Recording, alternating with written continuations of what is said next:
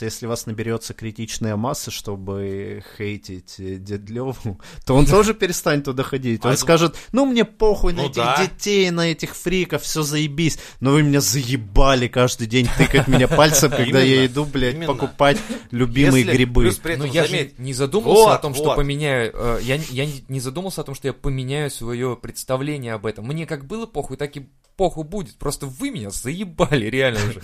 И все. Ну и типа, и, я, и я этого из-за вас я уже не пойду. Сработает. И типа, я еще подумаю, блядь, звать вас в выходные, блядь, бухать или нет, около вкусвилла, как мы обычно на скамейке ебашим там пиво. А, а теперь прикинь дальше, не выходят на IPO, а ты инвестируешь бабки, и ты такой знаешь, их хейтят эти, эти, блядь, да и скоро они вообще нахуй закроются, блядь, они не, они не выдержат.